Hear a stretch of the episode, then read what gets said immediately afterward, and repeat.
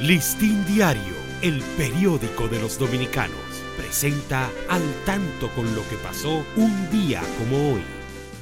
2 de noviembre de 1895 queda inaugurado en la ciudad de Santo Domingo el Colegio de Santo Tomás, dirigido por el doctor Parmenio Troncoso de la Concha.